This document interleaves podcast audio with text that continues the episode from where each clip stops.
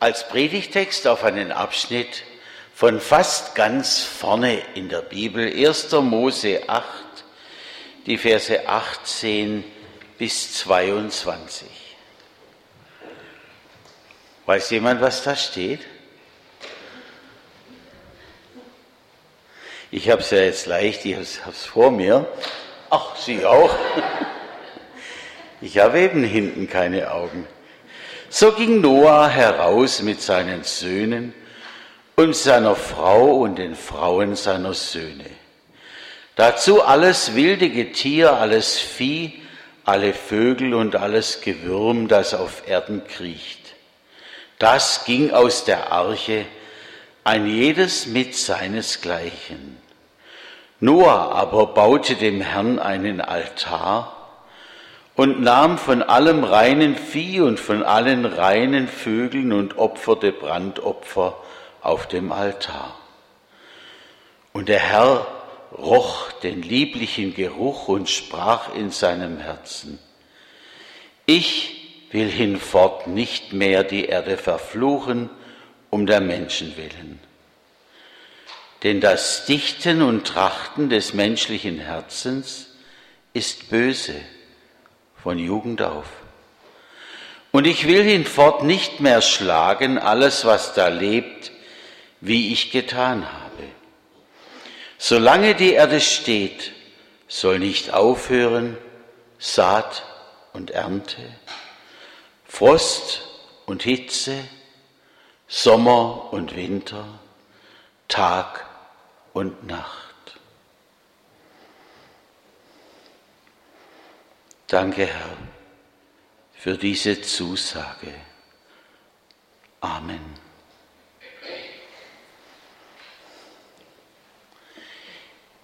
Für das kommende Jahr hat ein Team aus unserer Kirchengemeinde für die Senioren etwas geplant, nämlich einen Kurzausflug nach Braunsbach. Wie wir diesen Nachmittag genau gestalten, da brauchen wir noch Ideen. Vielleicht haben auch Sie welche. Vor einem Dreivierteljahr wollte ich jedenfalls dort zu einer Straße gelangen, die ziemlich oben am Berg lag. Aber ich ich kam immer wieder an Stellen, wo es gesperrt war, wo irgendwelche Bagger, irgendwelche tiefen Löcher ausgruben und alles noch halb verwüstet aussah. Einer ganzen Reihe von Häusern sah man es an, wie das Wasser dort gewütet hatte. Eine Frau aus Braunsbach erzählte mir, Sie sei damals gerade unten am Ortsschild mit ihrem Auto angekommen und es war, als ob ihr eine innere Stimme sagte, fahr nicht durch das Wasser, das über der Straße ist, auch wenn es die anderen tun. Und so stellte sie ihr Auto ab und die anderen blieben in den Fluten stecken. Die kamen so schnell, wie man fast nicht denken konnte. Und Menschen waren machtlos und verzweifelt und zum Teil in Todesangst. Ein kurzer, aber intensiver Dauerregen hatte genügt, um die Zivilisation in ein absolutes Chaos zu verwandeln. Und das nicht irgendwo an der amerikanischen Küste oder in Asien, wo wir es im Fernsehen sehen, sondern direkt hier bei uns, praktisch vor unserer Haustür. Wie hatten die Menschen damals wohl gelacht? Ha, schaut euch den Noah an. Holzt der seine ganzen Wälder ab und baut und baut, wie er behauptet, auf Anweisung Gottes. Ein Schiff baut er mitten auf dem Festland. Und dann waren die Tiere eingezogen. Von jeder Art ein Pärchen. Sind sie zwei und zwei reinmarschiert? Ich weiß es nicht. Und Noah, ja, wer war es alles? Noah, seine Frau, die Söhne Sem, Ham und Japhet und deren Frauen. Also acht Personen haben dieses Schiff betreten. Und Gott, so heißt es in der Bibel, Gott selbst hat dann die Tür verschlossen. Und dann ging es los mit dem Dauerregen. Und bald hat draußen außerhalb der Arche keiner mehr gelacht. Vermutlich haben sie geschrien, die Menschen draußen, lasst uns rein, haben an die Tür geklopft und an der Tür gerissen. Schließlich hatten ihre Kräfte nachgelassen und sie waren umgekommen, allesamt. Als Grund gibt die Bibel an, das Trachten der Menschen war böse von Jugend auf.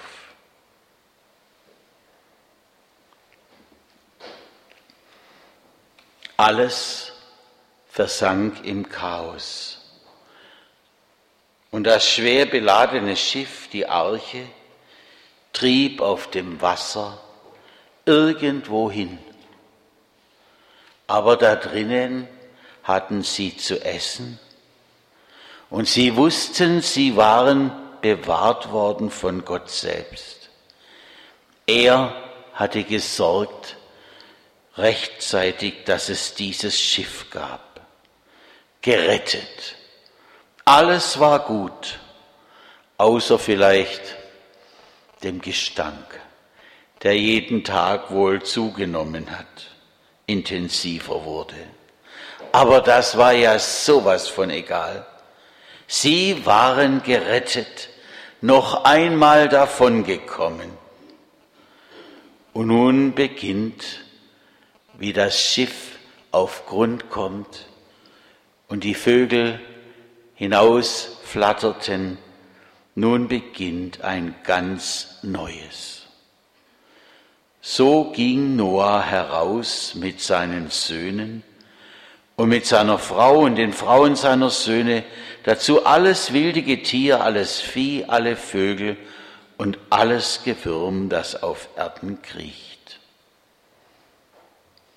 Da sind sie, die zu mancher Leidwesen wieder hier eingeführt werden bei uns, die Wölfe. Und daneben die Schafe, offensichtlich friedlich beieinander. Und die Würmer und die Elefanten. Draußen war es schon ein wenig grün geworden wieder. Das kommt ja ganz schnell, das Gras. Aber welches Chaos erwartete sie da? Alles war zu einer Art Braunsbach geworden nirgends eine Stelle mehr, die verschont geblieben war. Wir sehen es hier überdeutlich. Gott kann auch anders. Vernichtet war das Menschenleben, alles, was er selbst aufgebaut hatte und was der Mensch daraus gemacht hatte, vernichtet. Was geht diesen acht Überlebenden wohl durch den Kopf. Sicher auch der Gedanke, den wir bei jeder Krankheit, die in der Gemeinde ist, unwillkürlich bekommen. Es kann wiederkommen. Und das nächste Mal, da trifft es womöglich mich. So sind wir. Jedenfalls, Noah baut einen Altar. Und ich bin mir ganz sicher, er hat nicht so schön ausgesehen wie unserer. Mit den Steinen so exakt behauen. Die waren wahrscheinlich irgendwo, es lag ja alles herum da, und daraus hat er einen Steinhaufen gemacht wohl. Was will er Gott jetzt zeigen mit dem Opfer, das er gebracht hat? Er will Gott danken, noch einmal davon gekommen. Das dürfen wir auch nie vergessen, nicht wahr? Ich habe schon manchmal gebetet um etwas und danach habe ich es gekriegt. Und auf einmal denke ich, ich habe es danken vergessen. Aber er will noch mehr wohl. Er will Gott eigentlich schon in Vorsorge wissen lassen, hey, ich bin dir treu, verschone mich auch beim nächsten Mal. Wir sind dir treu. Wir geben dir von dem wenigen, was wir noch haben, etwas ab. Und Gott, er geht darauf ein. Es heißt, er roch den Geruch und er hört die Gedanken, die ihm die Menschen da sagen. Und wie eine Antwort kommt sein Wort. Ich will hinfort nicht mehr die Erde verfluchen, um der Menschen willen. Denn das Dichten und Trachten des menschlichen Herzens ist böse von Jugend auf.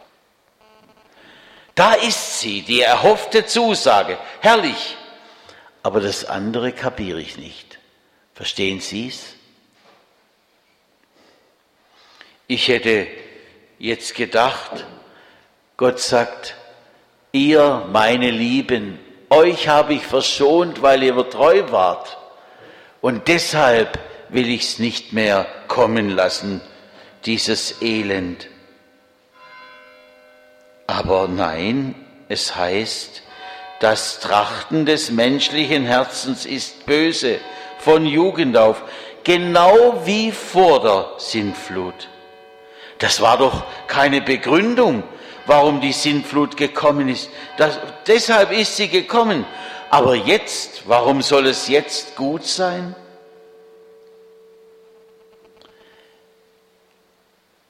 Die Menschen, das sieht Gott die er jetzt errettet hatte.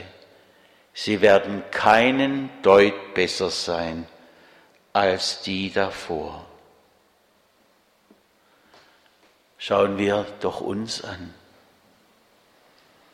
Unsere Eltern und Großeltern im Dritten Reich, wie sagte der Reichspropagandaminister Goebbels, Berlin ist jetzt judenfrei. Judenfrei, weil die Juden alle umgebracht waren. Und wie viele haben geschwiegen damals, es verdrängt, es einfach nicht sehen wollen. Und heute bedrohen sich Menschen gegenseitig mit der Atombombe aufs Neue wieder. Und wenn die kommt, dann ist alles zerstört, was es hier gibt. Wie grausam können Menschen sein.